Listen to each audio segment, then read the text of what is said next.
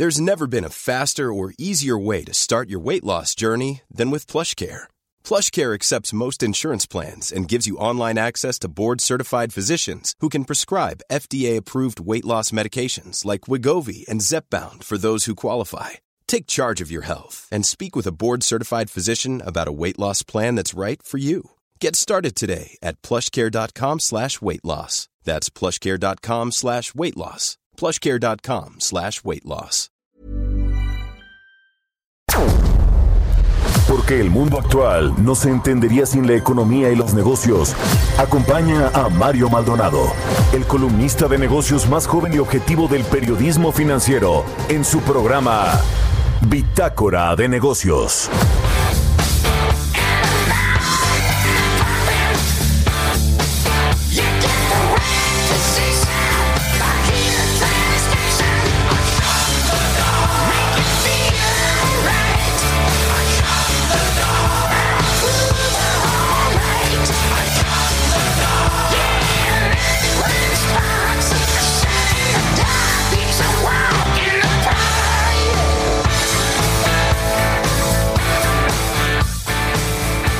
¿Qué tal? ¿Cómo están? Muy buenos días. Bienvenidos a Bitácora de Negocios. Yo soy Mario Maldonado y me da muchísimo gusto saludarlos en este martes primero de diciembre del 2020. Los saludo con mucho gusto a quienes nos escuchan a través de la 98.5 de FM aquí en la Ciudad de México, en Guadalajara, Jalisco por la 100.3 de FM y en Monterrey, Nuevo León por la 90.1 de FM, también al resto de las estaciones que nos transmiten en otras ciudades y estados de la República Mexicana, en el sur de los Estados Unidos y a quienes nos siguen a través de la página heraldodemexico.com.mx. Arrancamos este martes, primero de diciembre, inicio de mes del último mes del año.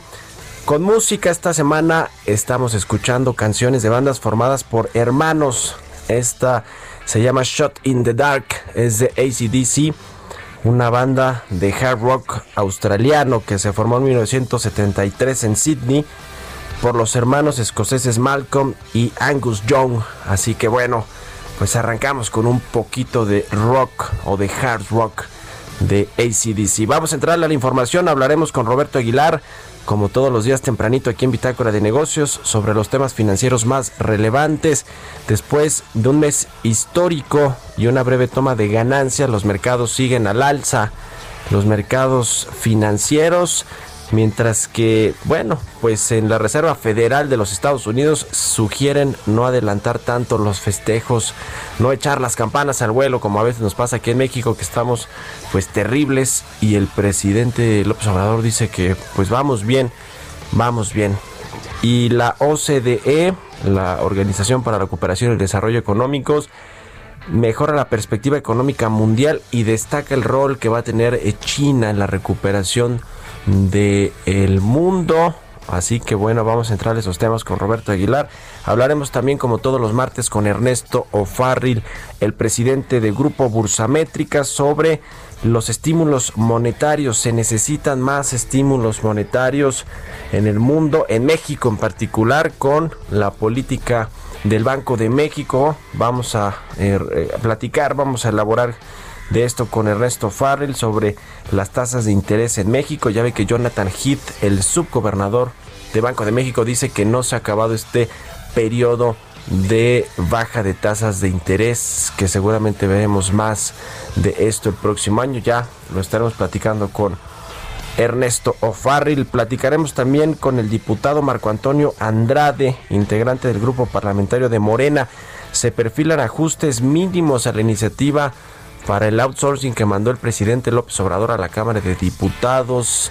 Se prevé que se vote mañana, de hecho, allá en la Cámara Baja. Vamos a platicar con el diputado de Morena sobre pues los cambios que se pretenden hacer las mesas de trabajo. Ayer se reunieron en la noche de nueva cuenta los empresarios con la Secretaría del Trabajo, con el IMSS, con el Infonavit, con todos los interesados, los participantes en la regulación de la subcontratación laboral, por supuesto, todos de parte del gobierno, pues alineados a la iniciativa que presentó Andrés Manuel López Obrador, empujada ahí por el papá, ya le, habíamos dicho, de María Luisa, de Luisa María Alcalde, eh, y bueno, pues eh, con quizá también ayuda de otros como eh, Julio Scherer, el consejero jurídico, y quizá la iniciativa también retoma varias cosas de la que había presentado Napoleón Gómez Urrutia, el senador de Morena, el líder sindical, el cacique sindical de los mineros. Así que bueno, vamos a entrar a este tema que es muy relevante, de la primera importancia para los empresarios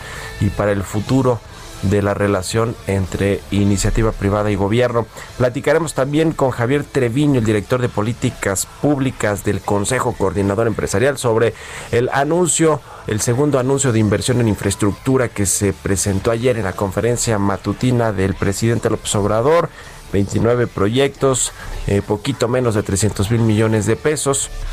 Vamos a preguntarle a Javier Treviño qué significa esto, si los empresarios están satisfechos con esto y de qué pues de qué otras eh, de qué otros paquetes vienen porque estos parece que se han quedado muy cortitos para lo que necesitamos en términos de recuperación económica. Finalmente hablaremos con Adrián Garza, analista de infraestructura de Moody's, sobre este segundo plan también, este segundo plan de inversión de la iniciativa privada. Así que quédense con nosotros aquí en Bitácora de Negocios, se va a poner bueno.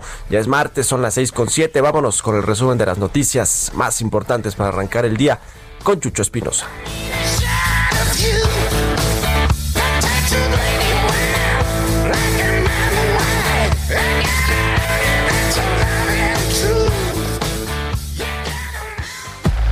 El resumen.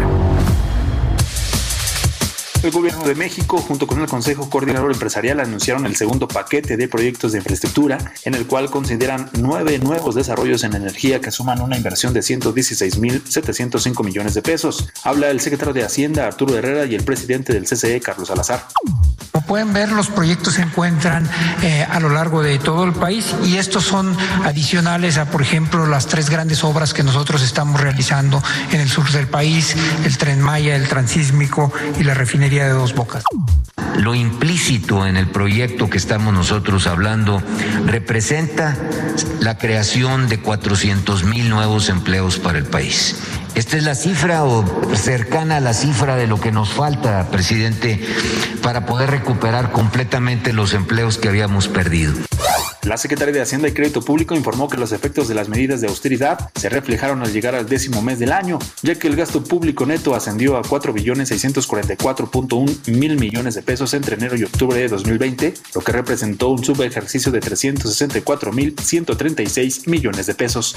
El Banco de México informó que en octubre de este 2020 la cartera de crédito vigente dirigida a empresas y personas físicas con actividad empresarial disminuyó 1.4% a tasa anual descontando la inflación, lo que indica el primer revés en 10 años, puesto que en abril del 2010 los préstamos a empresas cayeron 3.7% a tasa anual real.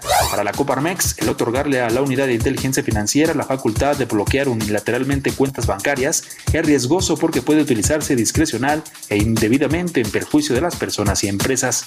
Este lunes el demócrata Joe Biden, presidente electo de los Estados Unidos, confirmó a los miembros del equipo económico de la Casa Blanca, entre los que figura Janet Yellen como secretaria del Tesoro. Bitácora de negocios en El Heraldo Radio. El editorial.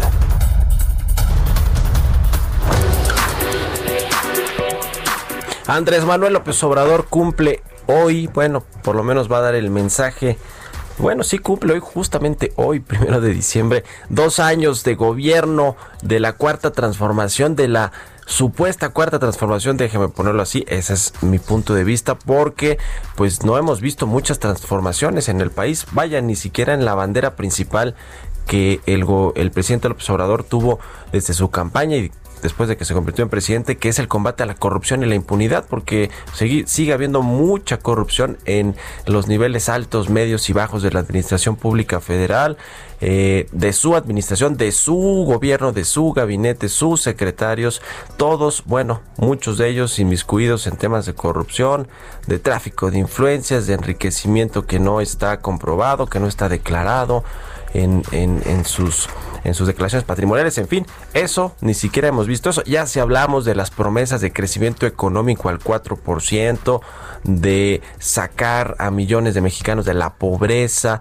del bienestar social, de el empleo, eh, generación de empleo acelerada, de la eh, recuperación de regiones históricamente rezagadas como el sur sureste del país.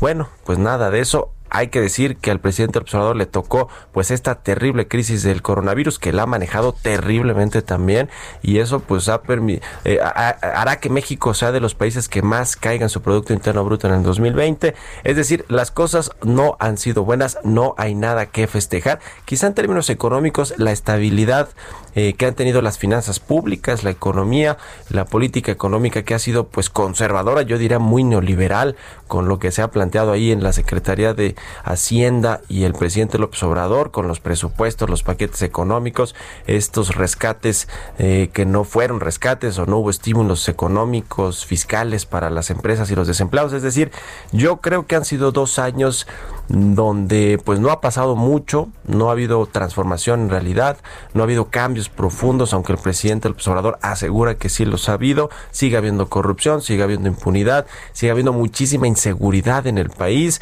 sigue habiendo rezago económico, van a haber 10 millones de, nuevos pobres en México por la crisis de este 2020 y por la que ya arrastramos en 2019 y entonces las cosas pues yo creo que no están bien, usted dígame si usted las percibe mejor en estos dos primeros años del gobierno de la supuesta cuarta transformación.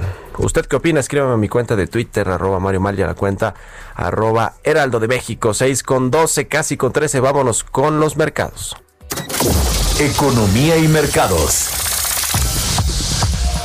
Roberto Aguilar ya está en la cabina de El Heraldo Radio. Mi querido Robert, a ver, en 10 segunditos, ¿qué opinas de los dos años de gobierno? Bueno, en 20, en 30 o en 40. Bueno, fíjate que yo creo, mantengo el, tema de que son buenos las, el fondo, pero las formas no han sido las más apropiadas. Así que bueno, pues al final del día se ha hablado mucho, se ha hecho poco en la realidad y hay muchas cosas que siguen todavía muy incrustadas y que todo el mundo, todo mundo la vemos, los vemos, las vemos, pero menos el presidente. Así es que creo que no. Y en el plano económico, pues la verdad es que ya veníamos mal antes del tema de la pandemia. Así es que no hay nada, nada absolutamente que celebrar, a menos de lo que, como tú comentabas y coincido ampliamente contigo, la estabilidad de las finanzas públicas, en realidad el, del escenario macroeconómico del país, que a diferencia de otras crisis, pues sí ha estado mucho más sólido y eso también pues vale la pena destacarlo. Pero fíjate, Mario, que luego de una breve toma de ganancias, los mercados financieros iniciaron el último mes del año con ganancias por las noticias favorables sobre el desarrollo de las vacunas que alienta una rápida recuperación de la economía. Noviembre fue un mes histórico para prácticamente todos los activos financieros. El Dow Jones, por ejemplo, reportó una alza mensual, su mayor alza mensual desde 1987. El Standard Poor's 500 pues escaló 10.8%, el Nasdaq cerca de 12% y la Bolsa Mexicana de Valores no podía quedarse atrás. Reportó de hecho su avance mensual más pronunciado desde septiembre de 2005. Pero bueno, la dosis de realidad provino de Estados Unidos porque fíjate que una desacelerada recuperación y una pandemia creciente hacen que Estados Unidos se esté entrando en unos meses desafiantes con el potencial despliegue de una vacuna, aún enfrentando los obstáculos de la producción y distribución masiva antes de que su impacto en la economía sea claro. Esto lo dijo el presidente de la Reserva Federal, Jerome Powell, que por cierto hoy va a tener una audiencia en el Congreso y sus eh, declaraciones o su, eh, eh, justamente su discurso pues se anticipó, se, se filtró y dice que el aumento de nuevos casos de COVID, tanto aquí como en el extranjero, es preocupante y podría resultar desafiante para los próximos meses. ¿Y qué te parece, Mario, si hacemos rápidamente un resumen de muchas noticias que tienen que ver con la vacuna en el mundo? Para empezar, China está anunciando que administró vacuna experimental de COVID-19 al líder surcoreano, eh, justamente Kim Jong-un, y eh, Europa va a decir sobre la vacuna de Pfizer el 29 de diciembre y sobre la vacuna de Moderna el 12 de enero. Esto, pues la verdad es que sí desinfla un poco la expectativa de que podría haber estado primero justamente en Europa el remedio. Y bueno, pues también otro de los datos que es que justamente Moderna solicitó la autorización de su vacuna para el COVID-19 en Europa y estos son como las notas más, más importantes sobre el tema de la vacuna que hoy pues en realidad estamos muy dependientes de lo que pase con esta situación. Y bueno, fíjate que las perspectivas de la economía mundial están mejorando a medida de que surgen las vacunas y se afianza una recuperación liderada por China. Esto lo dijo hoy la OCDE, que, dio eh, que presentó justamente su actualización de la perspectiva económica mundial y dijo que la economía global crecerá 4.2% en el próximo año y avanzará 3.7% en 2022, luego de una contracción de 4.2% justamente este año. Hoy presentó su panorama económico, dice no estamos fuera de peligro, todavía estamos en medio de una crisis pandémica, lo que significa que la política aún tiene mucho que hacer. Esto lo dijo el economista principal del organismo internacional. Fíjate que eh, para el caso de México, pues subió, mejoró de manera general las expectativas. Espera que una caída de la economía mexicana sea menor, es decir, entre no, no llegue o llegue a 8.8% y la recuperación ligeramente mejora lo que había estimado anteriormente para 2021. Ya veremos también si esto es posible. Y bueno, también una nota interesante, Mario, es el Cyber Monday, que este 2020 está destinado a convertirse en el mayor día de compras en línea de la historia de los Estados Unidos. Ahorita lleva acumulado más de 11.400 millones de dólares. Y bueno, pues esto es interesante porque a medida de que hay restricciones por el, por el tema de la pandemia, pues hay más consumidores que se quedan en casa y bueno, pues también realizan a través de Internet las compras navideñas. Hay una empresa, Mario, que se llama Adobe Analytics, que apunta que las promociones de fin de semana de Acción de Gracias habrían generado entre 10.800 y 11.400 millones de dólares. Esta cifra es inferior a una estimación justamente que se había dado originalmente de 12.700 millones de dólares, pero va a superar fácilmente la cifra de 9 mil millones de dólares de la edición anterior exclusivamente a través de las compras en línea. Interesante lo que está pasando y los cambios de hábito de los consumidores. Hablamos del tema del cómo ha tratado México la pandemia, Mario. Pues ayer el director de la Organización Mundial de la Salud calificó el lunes, bueno, justamente calificó de preocupante la situación de la epidemia de coronavirus en México y pidió a los líderes del país que den ejemplo en medio de un repunte de contagios y hospitalizaciones. México es el cuarto país en decesos totales asociados al coronavirus, con 105.940 hasta ayer. Ya experimentaron en las últimas semanas un aumento de las infecciones, mientras las autoridades reclaman responsabilidad a los ciudadanos, pero no imponen medidas coercitivas como en otras partes del mundo. Dijo, el nivel de aumento de casos y muertes en México es muy preocupante. Ayer lo dijo justamente el director general de la Organización Mundial de la Salud. Y fíjate, Mario, que ya empieza el tema de estos resúmenes de fin de año y me llamó la atención que el premio de 2020 para la palabra del año pues según este diccionario que antes era físico hoy es en línea Webster pues una vez eh, eh, pues sería como muy obvio pero la palabra pandemia es el término que ha sido más consultado en el diccionario de internet este año. Y bueno, pues dice que más o menos en un año el, 1.4 millones de personas a nivel mundial pues han fallecido por la pandemia y esta palabra pues obviamente representa mucho. Fíjate que, por ejemplo, el, el vocablo eh, vivió la mayor alza única en el tráfico del diccionario en 2020, mostrando un incremento de 115.806% respecto a las consultas de ese día en 2019. Esto fue justamente cuando la Organización Mundial de la Salud había dado, pues había determinado la pandemia el 11 de marzo. Así es que se ve muy lejos esta, esta situación, pero apenas fue en marzo, o sea, fue en unos meses atrás lo que está sucediendo. Y bueno, te diría también que el tipo de cambio pues se ha mantenido lateral, hoy se está pues aprecia, eh, depreciando un poco, está cotizando en 20.12, pero en general también fue un buen mes, muy buen mes para el tipo de cambio para nuestro peso fortachón. Vamos a ver cómo cierra el año. Muchos se preguntan si el rally navideño pues habrá, pues yo creo que ya se, se adelantó, incluso noviembre, como te decía, mes histórico para los mercados financieros. Bueno, pues ahí está. ¿Qué, ¿Qué cosa con lo de la Organización Mundial de la Salud y este llamado a México a tomarse muy en serio la pandemia? Ya si sale hoy el presidente o Hugo López Gatel a desestimar hasta la Organización Mundial de la Salud, ya, ahí sí estamos perdidos, ahí sí nos paramos de aquí, Robert, ¿no? Y nos vamos. Gracias, Robert. Roberto Aguilar, síganlo en Twitter, Roberto AH, vamos a otra cosa. Radar Económico. Y bueno, como todos los martes ya está Ernesto Farril, presidente del Grupo Bursamétrica, en la línea telefónica. ¿Cómo estás, Ernesto? Adelante, buenos días. ¿Qué tal, Mario? ¿Cómo estás? Muy buenos días. Bueno, pues eh, conocimos la semana pasada la minuta de la última Junta de Gobierno del Banco de México. Eh, pues sabíamos que la decisión que se tomó hace dos semanas pues, por parte de, la Junta de Gobierno fue mantener la tasa de interés en 4.25 y en el comunicado pues expresó que los miembros estaban pensando hacer una pausa en la trayectoria de, reducciones en la tasa de referencia, eh, pues en virtud de que básicamente que la inflación estaba arriba de la meta. En ese momento la inflación de los últimos 12 meses reportada hasta entonces era del 4.09.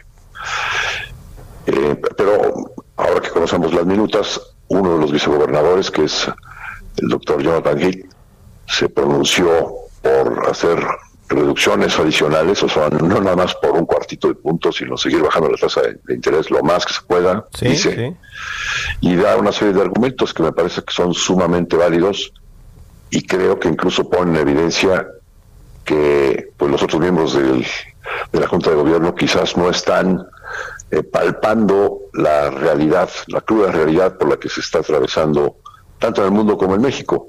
Y es que pues estamos en una ola de contagios, de rebrote de contagios, por ejemplo, en Estados Unidos está totalmente fuera de control. el presidente Trump no está haciendo nada y entonces pues, no se descarta que, se, que al llegar el señor Biden pues tengan que volverse a tomar medidas más radicales. Eh, quizás no volver a cerrar la economía como sucedió en el pasado al 100%, pero pues seguramente sí vamos a ver en varias ciudades. Pero lo mismo está sucediendo en México, donde tenemos a varias ciudades al borde del semáforo rojo, como expresó la señora Chenbaum. Y entonces, eh, pues sí, el panorama para el primer trimestre se está complicando. Eh, de hecho, los economistas de JP Morgan están previendo una contracción adicional en el PIB, de nuevo, en el PIB americano del 1% en el primer trimestre. No, en Bolsa América estamos previendo hasta menos 3% en el PIB americano en el primer trimestre en Estados Unidos. Y es probable que en México pues eh, de la mano tengamos eh, medidas de confinamiento más una reacción en Estados Unidos, más una nueva contracción, pues seguramente vamos a tener también una recaída en la actividad económica. Y eso pues hace muy muy vulnerable, por ejemplo, al sector financiero. Y creo que el doctor Jonathan aquí tiene toda la razón ante la falta de un eh, programa de apoyo fiscal, pues se hace más necesario un mayor estímulo monetario en la economía. El ciclo de baja de tasas no ha terminado, eso lo dejó entrever Jonathan Heath, pero ya será hasta el próximo año, ¿verdad, Ernesto? Que vengan los recortes a la tasa. ¿No va, vamos a verlo en la última decisión de política monetaria? Ya salió, pues sí, ya salió la inflación de la, de la primera quincena de noviembre y la inflación en los últimos 12 meses te bajó del 4.09 al 3.43, por lo inusualmente baja de la inflación de la primera quincena de noviembre bueno, pues cuál es el pretexto para seguir bajando. Creo que por eso lo menciono este, estas declaraciones en la minuta de, Banco de México de Jonathan Heath. Creo que este, pues te digo que hace evidente que, que quizás el resto de la Junta de Gobierno no está percibiendo la cruda realidad. Y el riesgo, el riesgo de daño estructural para la economía. Queda todavía una reunión de política monetaria el próximo 17 de diciembre. Exactamente, no, no, se descartaría que, que haya ido. Muchas gracias, querido Ernesto. Buenos días. Gracias, a ti. Ernesto Farril, el presidente del Grupo Bursamétrica. Síganlo en Twitter, Ernesto Farril. Vamos a hacer una pausa y regresamos aquí a Bitácora de Negocios.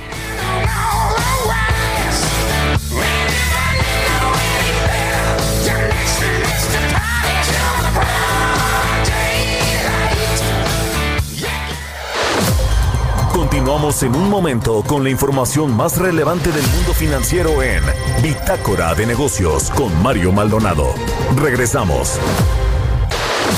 Estamos de vuelta en Bitácora de Negocios con Mario Maldonado.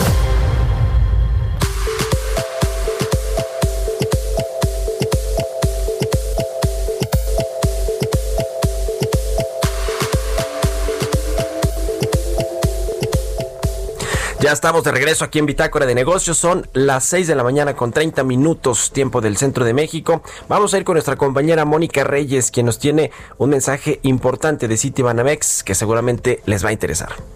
¿Qué tal amigos del Heraldo Radio? Para todos los que dicen no ser digitales, pero ven series en Internet o tienen un perfil en redes sociales, les cuento que ya son digitales. Da el paso y usa Citibanamex móvil para transferir, pagar servicios o consultar tu saldo desde tu celular. Si aún no tienes la app, contrata Citibanamex móvil en tu sucursal más cercana y conoce más en citibanamex.com diagonal Citibanamex-medio móvil. Continuamos. Entrevista. Le platicaba al inicio del programa sobre este anuncio de inversión en infraestructura, el segundo de la iniciativa privada que pues da a conocer junto con el gobierno federal. Estuvieron en Palacio Nacional los representantes de los organismos empresariales, eh, del Consejo Coordinador Empresarial, por supuesto, Carlos Salazar, estuvo ahí el secretario de Hacienda y en total se anunciaron 29 proyectos en este segundo paquete de inversión en infraestructura que suma casi 300 mil millones de pesos. Y para platicar de esto, saludo con mucho gusto a Javier Treviño, director general de Políticas Públicas del Consejo Coordinador Empresarial. ¿Cómo estás, Javier? Qué gusto estar contigo de nuevo. Pues bueno, se anunció ya una segunda etapa, un segundo paquete de inversiones, 300 mil millones de pesos. Estuvo por debajo del primer anuncio en términos de montos de inversión. Eh, cuéntanos, por favor, cuáles son los más importantes. Ya hablamos un poquito de eso y también de cómo se generó finalmente este acuerdo para hacer el anuncio. Pero algo que es muy importante ya, Mario, es que si juntas el primer anuncio más el segundo anuncio, sí. son 68 proyectos en los sectores de comunicaciones y transportes, de energía, de agua y medio ambiente, y la inversión, ya contando todos los, los dos paquetes, pues es una inversión de 525 mil millones de pesos, eso ya representa el 2.3% del Producto Interno Bruto, lo cual ya es significativo el hecho de que a principios de octubre se anuncie el primer paquete, como se comprometió eh, este, pues el gobierno y el Consejo Coordinador Empresarial, se armó el segundo paquete, ahora se presenta, ya estamos trabajando para el tercer paquete. Y aquí algo que es eh, realmente muy relevante, Mario, es que eh, pues más allá del monto de la inversión o del listado de los proyectos, que eso pues, ahí los podemos ver y leer ahí lo que se presentó, hay, hay al menos siete razones por las que es importante el anuncio. Uno es porque se cumplió con un compromiso. Dos es porque el gobierno de México junto con las organizaciones del sector privado pues definieron un mecanismo para promover la inversión en infraestructura para apoyar la reactivación económica del país y el mecanismo está funcionando. Tres, que se está dando seguimiento a los proyectos anunciados con la finalidad obviamente de llegar a, su ejecución y al inicio de operaciones, y fue lo que comentó el secretario de Hacienda. En cuarto lugar, bueno, que la participación del sector privado es mayor al 50% de la inversión total de cada proyecto, y también que las inversiones son en los sectores de energía, comunicaciones, transportes, turismo, agua, saneamiento y medio ambiente, y que ahora sí hay una definición clara sobre los beneficios sociales, el alcance de la infraestructura, su costo, su tiempo de implementación y tampoco hay un impacto en la deuda pública. Entonces, por estas razones, Mario, pues son significativos y es importante hablar que, que ya es todo un proceso. Y la Secretaría de Hacienda estableció un proceso de maduración para los proyectos, la unidad de inversiones de la Secretaría de Hacienda, y que además pues habíamos firmado el 5 de octubre un compromiso que lo firmó el presidente de la República y es importante y bueno pues eh, la obligación de mantener pues reglas claras y aplicación de la ley y un estado pues eh, realmente de estabilidad macroeconómica que es eh, fundamental. Ahora Javier, eh, como bien lo dices, hay ya proyectos o algunos de estos proyectos ya están en marcha, en operación, en ejecución o, terminándose de, hacerse las inversiones. Es el caso del de Genova, ¿no? 47 mil millones de pesos. Forma parte de este segundo proyecto, de este, de este segundo ah, paquete y recordarás que, que hubo toda una consulta pública ya en Ensenada y este, esta terminal de liquefacción de, gas natural eh, de, energía Costa Azul, que se llama de 47 mil millones de pesos, pues es un proyecto muy importante de energía este, en, materia de transporte y almacenamiento de hidrocarburos. Así es de que, bueno, pues yo creo que esa es una buena señal.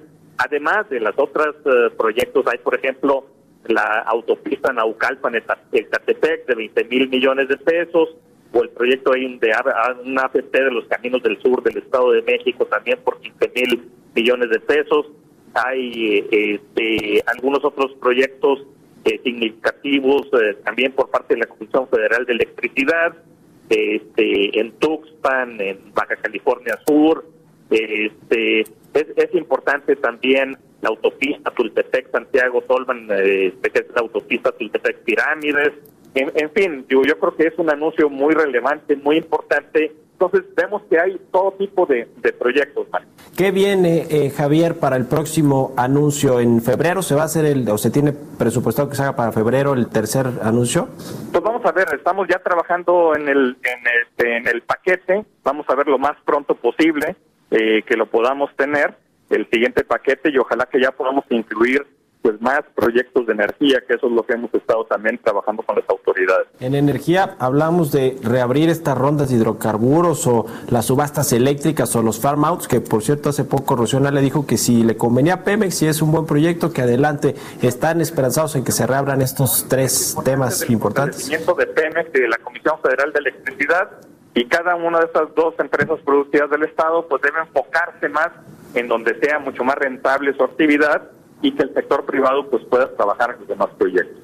La verdad, Mario, es que solamente con la inversión en infraestructura, con una implementación adecuada del tratado entre México, Estados Unidos y Canadá, y con los incentivos para el consumo, este, pues es la manera como vamos a, lograr salir y sobre todo pues reactivar la economía en México. Los empresarios eh, del CCE, eh, Javier, ya dejaron de lado esta solicitud de estímulos eh, fiscales, económicos de parte del gobierno federal para que se reactiven las empresas, todo tipo de empresas, em, medianas, pequeñas y las grandotas. Bueno, fue algo que se planteó en abril al inicio de la pandemia y lo que hemos hecho pues realmente ahora es enfocarnos eh, más que todo en la implementación del tratado entre México, Estados Unidos y Canadá, el poder atraer la inversión este, hacia nuestro país, el poder sustituir exportaciones chinas que se iban a Estados Unidos ahora que sean exportaciones mexicanas hacia Estados Unidos y estamos muy enfocados en promover la infraestructura.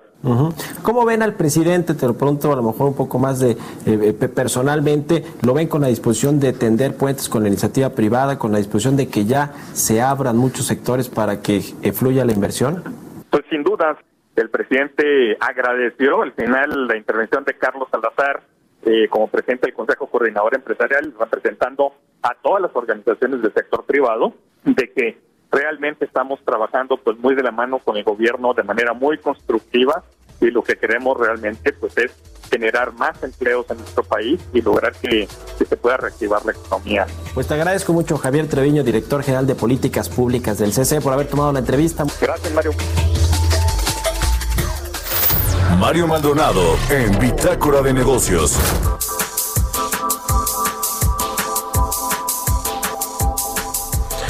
Bien, para seguir analizando este segundo paquete de inversiones en el sector de infraestructura, saludo en la línea telefónica con mucho gusto a Adrián de la Garza, analista de infraestructura de Moody's. ¿Cómo estás, Adrián? Muy buenos días. Buenos días, ¿qué tal? ¿Cómo estás, Mario? Muy bien, gracias. A ver, ¿cómo viste de primera impresión el anuncio de estos 29 eh, proyectos, 228 mil millones de pesos eh, y bueno, pues algunos de estos proyectos también en el sector energético, Adrián? Que sí, Mario. Mira, este, yo creo que es una buena señal, eh, pero pues creo que todavía eh, nos gustaría ver más. Eh, por ejemplo, hablaban, ya han acumulado con el primer y el segundo anuncio de, un, de una inversión total que representa el 2.3% del PIB. Y pues bueno, es, es algo sin duda relevante eh, pero creo que también hay que ponerlo en el contexto de, saber cuántos años, no a lo largo de cuántos años se van a realizar estas inversiones. Eh, entonces ahí se diluye, se diluiría un poquito el impacto de, la inversión como medida contracíclica, ¿no? Eh, y bueno, otra cosa que es evidente, viendo el tipo de proyectos, el anuncio, los mensajes que, que, se emitieron el día de ayer, es que bueno, pues ahí, ahí las prioridades del gobierno continúan, eh, evidentemente son proyectos que no representan deuda directa para el gobierno eh, y que la energía, si bien hay un par de proyectos que se incorporan, eh, pues realmente está muy limitada para el sector privado, ¿no? Está el proyecto de liquefacción de, de Yenova, pero generación solamente se enlistan, pues, se enlistan proyectos de la CFE y bueno, también el gran ausente son proyectos de energía renovable y líneas de transmisión, ¿no? Eh, la infraestructura carretera, pues bueno, es algo que se, que, se ha continuado, que eh, México pues realmente eh, ha sido muy muy efectivo en, hacer inversiones en infraestructura carretera, pero bueno, también se, se, ve, hay una énfasis en, la infraestructura carretera, por ejemplo, que conecta al aeropuerto de Santa Lucía, al Felipe Ángeles, ¿no?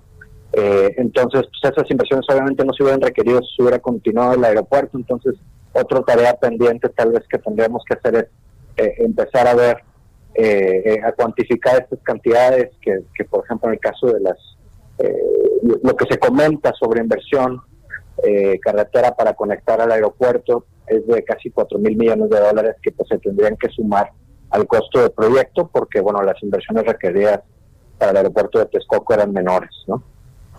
en general, te decía Mario, pues creo que es una buena señal, pero insuficiente y bueno, todavía eh, quisiéramos ver más en materia renovable, transmisión eh, y otros esquemas de participación privada en el sector de energía.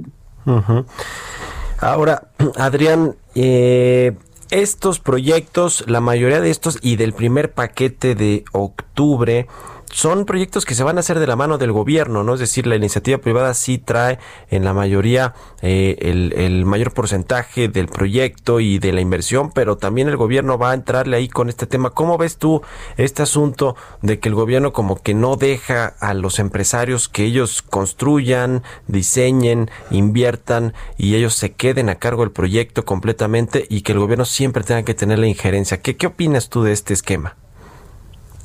Pues sí, o sea, realmente el mensaje es eh, proyectos de la iniciativa privada que el gobierno anuncia como dando el espaldarazo, pero sí se, este, es evidente que la dinámica entre el sector privado y el gobierno cambió y que ahora pues todo, digamos, tiene que pasar por por eh, por su visto bueno, por llamarlo de alguna manera, siempre es así, ¿no? Siempre se opera bajo concesiones, permisos, licencias, etcétera.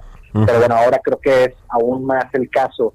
Y, bueno, yo creo que destaca también ahí el, eh, lo que comentaba el secretario Arturo Herrera, eh, que se incluyen proyectos de la CFE en esta lista, eh, cosa que pues no es, digamos, tal vez consistente con el resto de los criterios donde son proyectos esencialmente de iniciativa de, inversión privada. y bueno, por ahí hace un comentario de que pues, estos proyectos se incluyen porque si bien es de recursos de propios de CFE, que por cierto, habrá que ver cómo, cómo se fondean, ¿no? Porque eh, Se, se, insiste mucho que el gobierno no va a tomar deuda, que CFE no va a tomar deuda, pero bueno, vamos a ver, son, son cantidades importantes, bajo qué esquema, eh, y bueno, que esto realmente resulte en obras que se contrataría el sector privado. Entonces, pues como que hay el criterio de incluir a la CFE un poco ambiguo, pero es el único, son los que evidentemente son recursos eh, públicos, ¿no? Entonces, eh, coincido contigo, un poco la, dinámica distinta, eh, donde el, gobierno da más bien el espaldarazo a, estos proyectos de iniciativa privada, los anuncia el, gobierno como medidas contracíclicas de ellos, cuando realmente lo que ellos ponen son una concesión, una licencia, un permiso, etcétera, ¿no? Pues sí, el tema del sector energético era pues uno de los más eh, eh, de los que más interés despertaron entre los empresarios para ver qué les dejaba hacer el gobierno federal en términos de inversión en el sector energético. Ya comentabas algunos proyectos de la Comisión Federal de Electricidad, pero en el tema de hidrocarburos no vemos mucho más, ¿no? Y creo que eso es lo que realmente detona inversión y crecimiento, porque son inversiones muy cuantiosas las que se hacen en este sector. Eh, ¿Crees que vengan en los próximos anuncios algo que tenga que ver con el petróleo, con el gas? Pues mira, si acaso habrá algo, será relativamente pequeño. Yo creo que la posición del gobierno, o, más bien el, gobierno se mantiene en su misma posición, ¿no? Y, cada mensaje, cada anuncio eh, va en el mismo sentido, ¿no? Sigue siendo, eh, eh, siguen estando ausentes junto con lo renovable, con la transmisión, en donde pues la, incluso en este mensaje donde pues anuncian proyectos de generación de energía son todos de CFE, no hay del sector privado. Entonces, yo creo que eh, la posición del gobierno sigue siendo la misma, en donde prefieren ellos ser los que tienen llevan la batuta, el liderazgo en el sector energético y limitar de alguna manera eh, el sector privado. Ahora, con respecto a las empresas que están participando en estos proyectos de infraestructura, Adrián, ¿cómo ves el tema? Hay algunas ahí conocidas como ICA, como Mota Enquil México, que también se anunció que se va a quedar esta reconstrucción del parque de diversiones de la feria aquí en Chapultepec. Y están otras que conocemos, el eh, eh, del grupo Elman, eh, Obviamente el Ban, Obras y Fonadín participan de forma importante en algunos eh, proyectos también que se anunciaron. La CFE, ya lo decías, eh, eh, está este proyecto que es el más importante, el más cuantioso en términos de inversión, que es el de IENOVA, esta terminal de licuefacción de gas natural en Baja California, 47 mil millones de pesos. ¿Cómo ves la participación realmente de las empresas privadas de las que tradicionalmente han participado en estos concursos, en estas licitaciones? Estamos viendo si un interés, si hay participación de las empresas o son muy poquitas las que realmente van a beneficiarse, entre comillas, de este segundo anuncio de, paquete de proyectos. Pues, eh, evidentemente, si, si el, listado de proyectos no es muy amplio y no hay, digamos, una visibilidad sobre qué pueda venir más adelante, eh, pues sí son estas las que se van a beneficiar eh, directamente. yo, yo lo que eh, y, eso, pues, digamos, son, son empresas que ya tienen mucho reconocimiento, mucha historia en México. Entonces es hasta un poco natural que sean las que estén más activamente eh, participando. Eh, si, acaso, digo, yo creo que lo que lo que destacaría es que, pues también el Consejo Coordinador Empresarial pues, ha hecho ahí un papel de intermediario, ¿no? Este, y eso eh, ver, el sector privado coordinarse, eh, estar tocando la puerta, eh, negociando, digamos, este, sentándose en la mesa con, el gobierno, eso es positivo, ¿no? porque, bueno, sabemos que, veníamos de un clima mucho más ríspido, de, confrontación incluso entre el sector privado, entonces creo que son algunos buenos indicios, pero bueno, yo, yo creo que todavía hay este eh, clima de incertidumbre, este, eh, constantemente vemos medidas que, que, preocupan al sector privado, digo, más recientemente lo del outsourcing, pero pues hay una lista detrás que, ha habido de temas eh, de los últimos dos años, ¿no? Entonces, bueno, son, son pasos positivos, pero creo que nos gustaría ver una lista mucho más amplia. Yo creo que también es muy importante ver proyectos, porque hacen mucho énfasis que son proyectos como que se se nos cortó la llamada con Adrián Garza, analista de infraestructura de Moody's. Pero bueno, lo, lo que decía es interesante. Eh, habrá que ver hacia adelante cómo se van ejecutando y ejerciendo, ejecutando los proyectos, ejerciendo los recursos que se pusieron sobre la mesa, que entre el anuncio de octubre y el que se hizo ayer suman poquito más de, de 500 mil millones de pesos, que bueno, pues ya pinta más o menos hay medio billón de pesos en inversiones. El tema es que, pues que se ejecuten, ¿no? Que se ejecuten esos recursos que realmente detonen actividad económica, generen empleos y que esto se traduzca en un aumento del Producto Interno Bruto. Ayer eh, eh, se hablaba de que esto representa estas inversiones cerca del 2.3% del PIB, son inversiones de ese eh, del 2.3% del PIB. Vamos a ver si finalmente esto se traduce. Ya, recuperamos a Adrián. Adrián, ¿tú crees que esto se va a traducir estas inversiones efectivamente en una recuperación económica del Producto Interno Bruto y de los empleos? Que creo que eso es lo más relevante, es el tema de fondo más allá del anuncio muy bonito que se hace, ¿no? Sí, yo creo que es todavía un esfuerzo limitado, son proyectos que de algún modo ya venían o estaban listos este, y, es bueno que se detonen, eh, pero no es un plan que cambia, creo, la, perspectiva económica de inversión en, México. Eh, justo en el momento que se me cortó la llamada, mi comentario iba a ser ese, ¿no?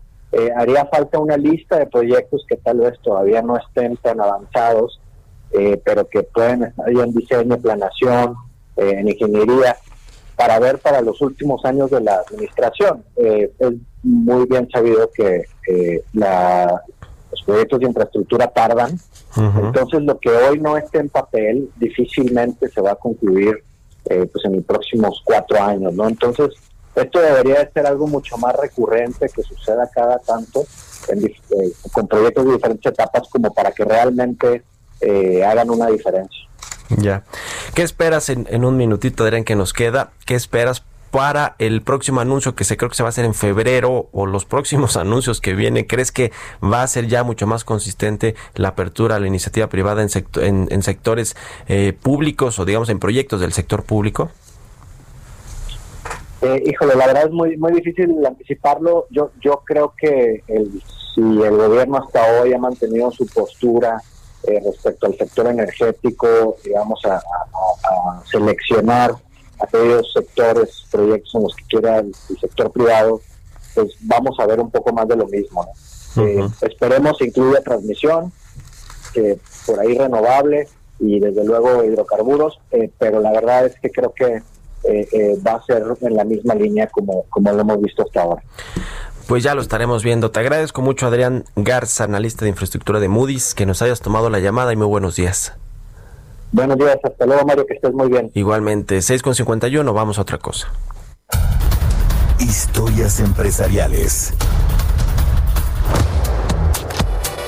Hablando de proyectos de infraestructura, se anunció que un consorcio chino obtuvo la licitación para modernizar la línea 1 del metro. Vamos a escuchar esta pieza que preparó Giovanna Torres. El Consorcio Innovación Tecnológica Sinotec, filial de CRRC, será el encargado de la modernización y rehabilitación de la línea 1 del sistema de transporte colectivo Metro que va de Pantitlán Observatorio, con el cual se contempla la adquisición de trenes nuevos y la rehabilitación de vías durante siete años. La jefa de gobierno de la Ciudad de México, Claudia Sheinbaum, detalló que la adjudicación del contrato estuvo supervisada por la Oficina de las Naciones Unidas de Servicios para Proyectos. Asimismo, el gobierno capitalino resaltó que pagará 37.374 millones de pesos a un plazo de 19 años, un 3.5% por debajo del presupuesto autorizado por el Congreso local. Al respecto, la jefa capitalina negó que se privatice el metro y aclaró que el contrato es una obra pública financiada a largo plazo, toda vez que la operación continuará a cargo del sistema de transporte colectivo. La modernización de la línea 1 es el proyecto más grande hasta ahora. Contempla añadir 30 trenes más grandes y modernos de 2020 a 2024, mejorar los sistemas eléctricos, además aumentar la frecuencia de 30 a 36 trenes por hora.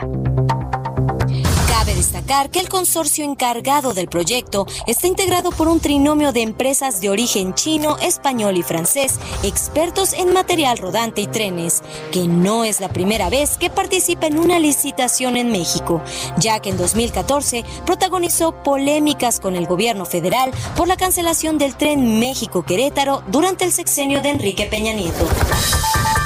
CRRC, que también ha mostrado interés en el tren Maya, ha protagonizado polémicas con el gobierno de Donald Trump, ya que la incluyó en un decreto con una treintena de empresas para impedirles invertir en Estados Unidos. Para Bitácora de Negocios, Giovanna Torres.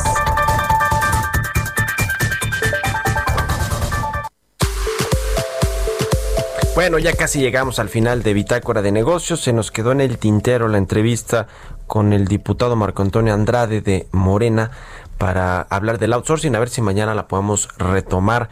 Eh, pero bueno, pues este es un tema de la primera importancia. Mañana le decía que parece que se va a discutir ya formalmente ya en la Cámara de Diputados.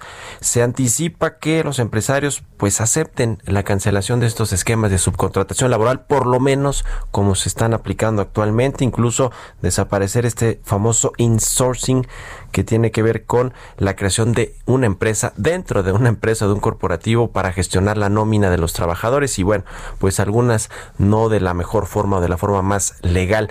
En fin, este es todo un tema porque le afecta por lo menos a 5 millones de trabajadores que laboran bajo un esquema de outsourcing. Mañana le entramos al tema. Gracias por habernos acompañado aquí en Bitácora de Negocios en este inicio de mes de diciembre. Quedes aquí en el Heraldo Radio con Sergio Sarmiento y Lupita Juárez y nosotros nos escuchamos mañana tempranito a las 6. Muy buenos días.